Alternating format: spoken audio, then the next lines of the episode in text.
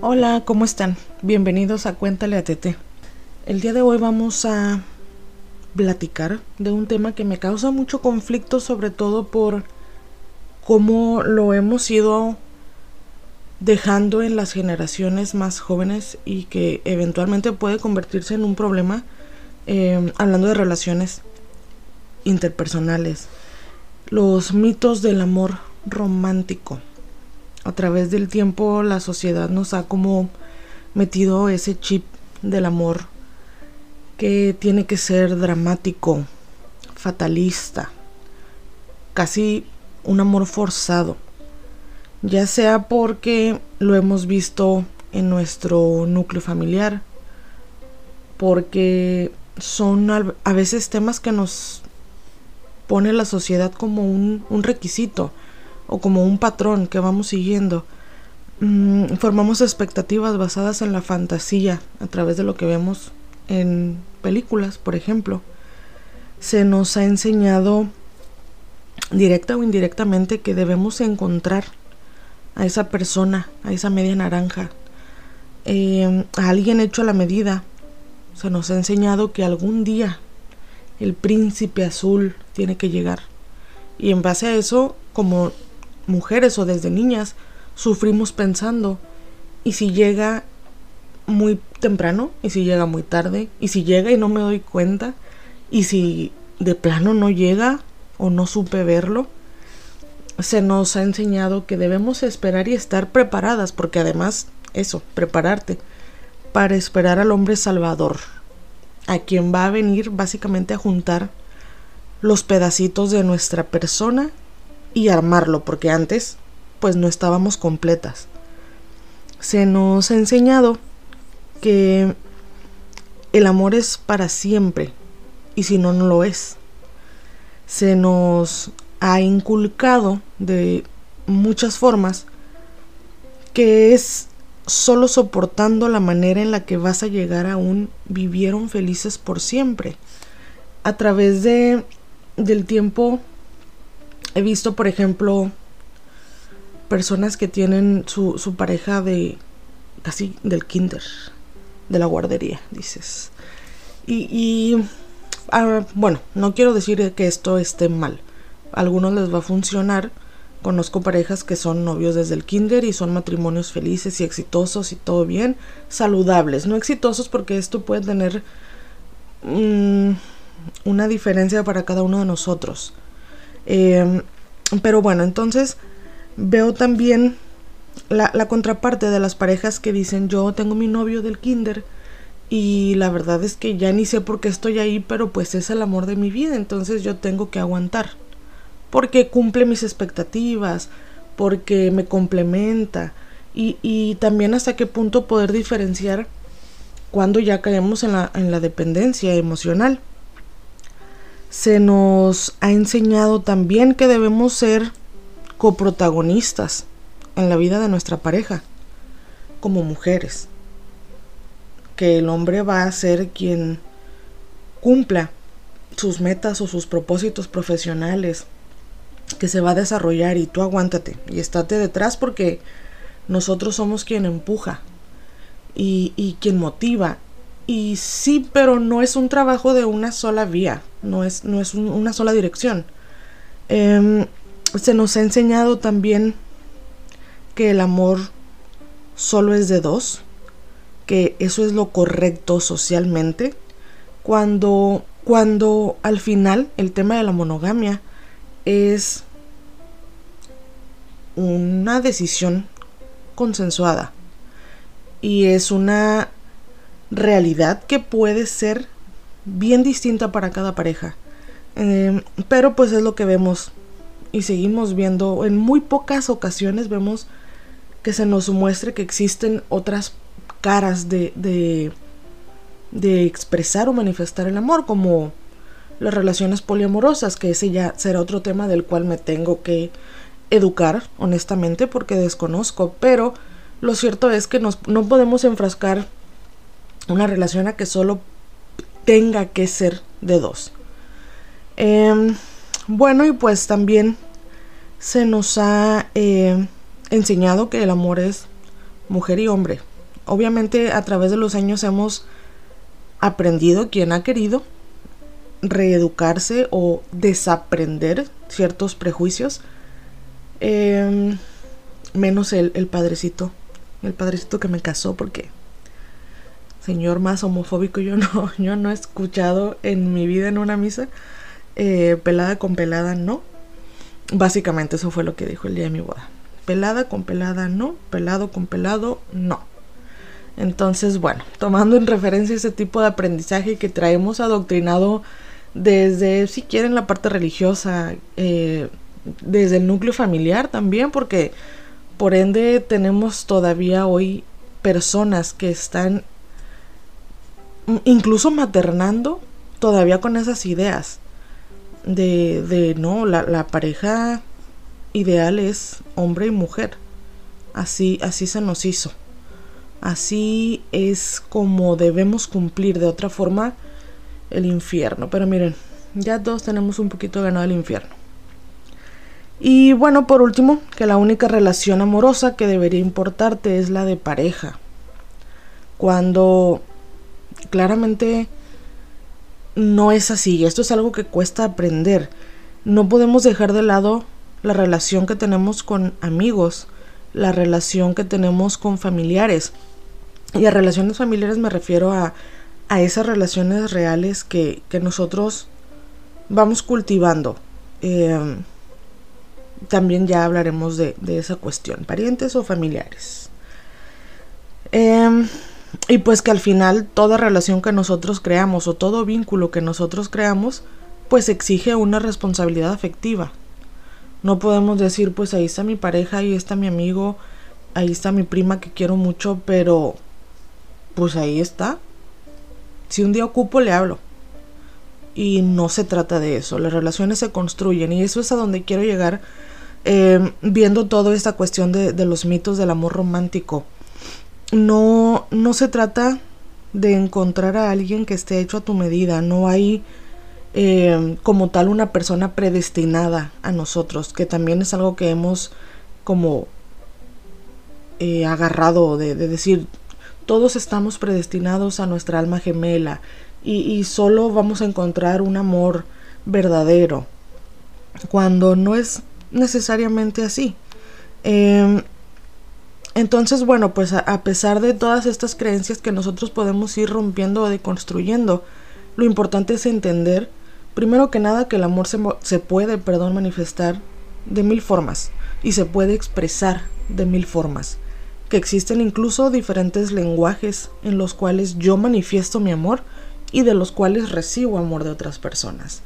Que, que las relaciones de pareja o las relaciones afectivas no son lineales, no siempre vas a llevar el mismo rumbo, pero además no existe una persona que te vaya o que tenga la capacidad de brindarte el 100% todo lo que tú esperas, porque también generar expectativas sobre una persona es darle una carga que a veces ni siquiera platicamos. Yo espero que, que mi novio llegue con flores y mariachi y baile jarabe tapatío fuera de mi casa. Pero pues yo nunca he expresado de a mí me gustaría, entonces no podemos tampoco creer que las personas son adivinos. Y esto pasa con la, con la amistad. Em, por ejemplo, tal vez mi, mi manera de sentir que soy buena amiga es platicando o escuchando y tal vez de, de mis amigas, dos, vemos, de mis amigas no, no tienen la misma forma de expresar su amor. A lo mejor una es la que cocina y ella lleva comida a todas sus amigas. No tengo de esas. Abrimos casting, por cierto. Em, o bueno, vaya, cada una se expresa de, de formas distintas. Y todas las formas son válidas y son correctas. El problema es cuando yo quiero que todo se manifieste de la forma que a mí me gustaría. Y entonces obviamente me voy a frustrar. Y esto pasa, repito, en cualquier tipo de, compromiso afectivo que tengamos, cualquier lazo. Si yo no expreso o no platico, no me comunico, eventualmente solo genero frustración y me voy a enojar y me voy a contentar sola porque pues mi amiga nunca supo cómo, cómo ser amiga en mi pensar. Entonces, bueno, debemos ser conscientes, repito, que, las relaciones se construyen y que una relación sobre todo de un tiempo considerable tiene la, la, necesidad de evolucionar. Nosotros evolucionamos queramos o no. No somos las mismas personas que cuando éramos adolescentes. Em, vamos madurando ciertos procesos porque también el proceso de maduración no es lineal. Entonces, conforme vamos cambiando de pensamiento, vamos mejorando un poquito aquí, puliendo otro poquito acá. Y, como parejas también evolucionamos. Em, además de que obviamente la vida tiene varias etapas o pasamos por varias situaciones en las que se nos forza también un poquito a, ceder o a aflojar, a estirar en la relación.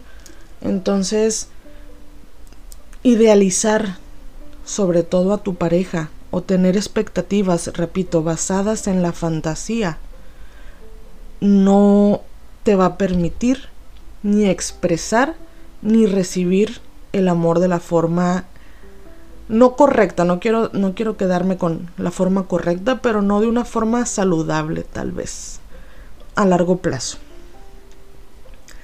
Entonces, bueno, eh, hay personas, por ejemplo, que tienen expectativas como, o bueno, mm, no expectativas, pero que tienen requisitos. Incluso hay personas que tienen listas hechas y yo creo que en alguna vez hice esto, pero estamos hablando de, no sé, 13, 14 años a lo mejor. Pues cuando, cuando uno está todavía medio, medio desubicado en ese aspecto. Em, no sé, tener una lista. O platiquen ustedes, ¿tienen una lista de requisitos para parejas? Claro que se puede tener, por ejemplo, yo no voy a permitir que una pareja eh, sea abusiva, controladora, manipuladora, que tenga problemas de, de violencia, no voy a permitir que se me falte el respeto, no voy a permitir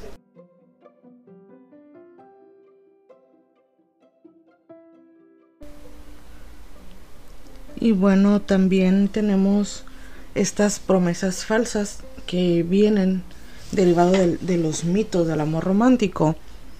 Si encontramos al príncipe azul, nuestra vida va a ser mejor, más plena, se va a transformar.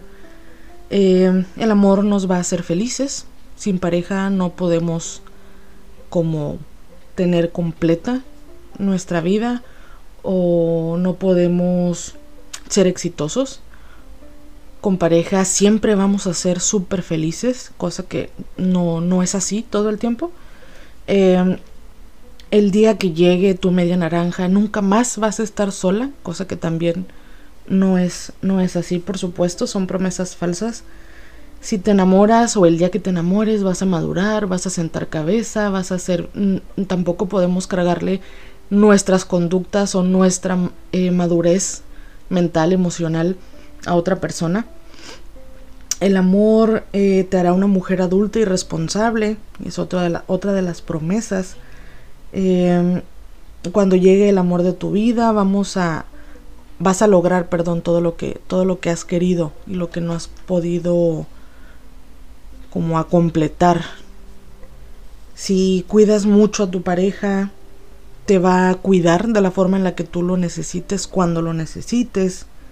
Em, otra pudiera ser que el amor todo lo puede, eh, todo lo soporta y lo transgiversamos a la manera que, nosotros creemos que es correcta, como el amor todo lo puede, entonces voy a aguantar malos tratos, violencia, violencia de cualquier tipo, no, no me refiero solamente a, las agresiones físicas. Em, el amor todo lo soporta, entonces me voy a aguantar el mal humor y el conformismo. Eh, el amor me va a, dar todas esas cosas que, que yo busco dentro de mí, pero las quiero tomar de otra persona. Y derivado también de todo esto, pues tenemos como cierto grupo de mandatos que se nos indican dentro de una relación. Em, si no te alistas, si no estás preparada, pues se te va a ir el tren y te quedaste. Que también, por ejemplo, tienes que cuidar al hombre. Porque todas las demás mujeres alrededor son una amenaza para tu relación. Entonces, tú tienes que estar atenta, cuidarte, cuidarlo. Eh, y básicamente ser como una especie de muralla china alrededor porque pues el hombre es guapísimo, no, no te lo van a robar. No existe esta parte. O sea, nadie no, no somos robables, tenemos la capacidad intelectual de decir, ok, eh, voy a permitir que esta persona que me está coqueteando, bueno, pues yo también quiero y, vamos. Pero no podemos nosotros como mujeres seguir dándole la carga a otras mujeres, es que me lo, me lo va a robar, es que lo engatusó. No, o sea, estamos, somos bien noveleras en ese aspecto. Mm, ¿Qué otra cosa? Ok, bueno, si nos mantenemos guapas y jóvenes, el hombre no va a buscar a otra mujer. Incorrecto. La persona que va a fallar de, de, esa manera, si no hay un acuerdo, o vaya, si hay un acuerdo, perdón, de fidelidad o de exclusividad, y esa persona rompe su promesa, no tiene nada que ver con tu aspecto, o no tiene nada que ver con, con cómo, cómo te comportas, o, o si la casa está limpia, todo esto que se nos ha inculcado. Eh, si tienes hijos, el hombre se va a quedar en casa para siempre. Vemos claramente que no es así. Eh, no hay no hay nada real en ese aspecto. Si el hombre no es feliz o si la pareja no es feliz es tu culpa. Algo algo estás haciendo mal. Algo no le estás dando. Hay que checar. Eh, si tienes paciencia, y si te cuidas y si eres bonita, porque nos enseñan desde bien chiquitas que tú tienes que ser bonita para gustarle a los hombres, porque necesitamos la aprobación masculina. Se nos ha enseñado directa o indirectamente. Em, que si no encontramos pareja, eventualmente solo nuestro único destino es quedarnos solas, solas y tristes, porque relacionamos la soledad me refiero al no tener pareja o a la soltería como soledad, cuando no deberíamos. Em, y que si no nos sometemos al rol femenino que se nos ha dictado por años durante eh, tantas épocas cambiantes y, evolutivas, si no nos apegamos a este rol, pues nadie nos va a querer. Porque el hombre quiere la mujer femenina, bonita,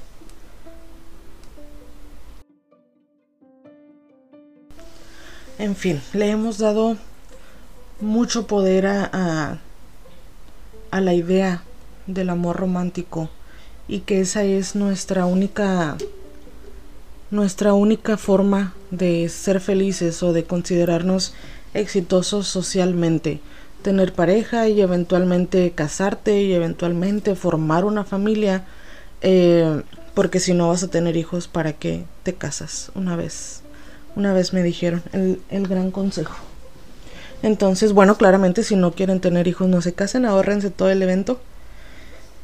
Em, y pues sí, entonces le hemos dado bastante poder a este tipo de, de, mitos del amor romántico y hemos creado un monstruo en nuestra cabeza que nos dice o que nos va dictando los patrones tan irreales por los que a veces estamos en relaciones sufridas. Y esto, repito, no quiere decir que eh, en una relación no se va a sufrir o que no, va, no van a existir momentos difíciles, tristes, eh, cambiantes y demás, pero tampoco las relaciones son o deben ser dramáticas. Eh, tenemos también bien normalizado los aspectos de tiene que haber celos porque si no, no me quiere tiene que haber discusiones constantes porque si no, qué aburrido. Y a veces tenemos tan normalizada la, violencia en las relaciones que, decimos, es que, pues si no toma, no se emborracha, no llega cayéndose de borracho, no me llama a las 3, 4 de la mañana eh, que dónde ando y que va a ir por mí a la fuerza y que mis amigos y que me ponga el, el vestido más largo que encuentre porque no me quiere y qué aburrido. He escuchado, por desgracia, muchos comentarios de este tipo eh, en donde decimos es que qué aburrida una relación en la que no, no peleas, en la que no hay celos, en la que no es casi que enfermizo el asunto. Em, entonces, pues no, esa no es claramente una demostración de amor. Eh, va más allá de nuestras situaciones personales en cuanto a salud mental y demás, que no, no hemos trabajado, pero no tiene nada que ver con el amor. Eh, el hecho también de renunciar a nuestros ideales o a nuestras metas por amor o tener que, claro que yo entiendo y esa es una realidad que habrá etapas en las que uno cede en algún aspecto de, la vida, ya sea, eh, por ejemplo, en el área laboral, y lo vas cediendo o no según lo que se vaya eh, como consensuando durante la relación, es decir, tengo esta oportunidad de trabajo, voy a tener que sacrificar tiempo tal vez, y lo platicas y llegan a un acuerdo y todos felices, porque llegamos a un acuerdo platicando, pero el hecho de decir es que no, yo no puedo, no me puedo mover de ciudad, yo no puedo querer crecer porque pues no, no voy a tener tanto tiempo con mi pareja, o yo tengo que estar siempre disponible, yo siempre tengo que estar en casa por si me buscan, por si me hablan, siempre debo traer el teléfono en la mano porque si no le contesto, problemón. Em, el hecho de ir modificándonos en pro de, ser aceptadas o el de tener esa aprobación eh, o de, no generar algún, alguna grietita en la relación. Yo tengo que ser perfecta todo el tiempo para, para que mi pareja no quiera o no tenga la necesidad de, de voltear o de moverse o de buscar en otra persona. Entonces, bueno, también si, si tu relación te está haciendo, si tú volteas a través de los años y ves que pues ya no eres tú. Y no, no me refiero a la evolución que todos tenemos a través del tiempo.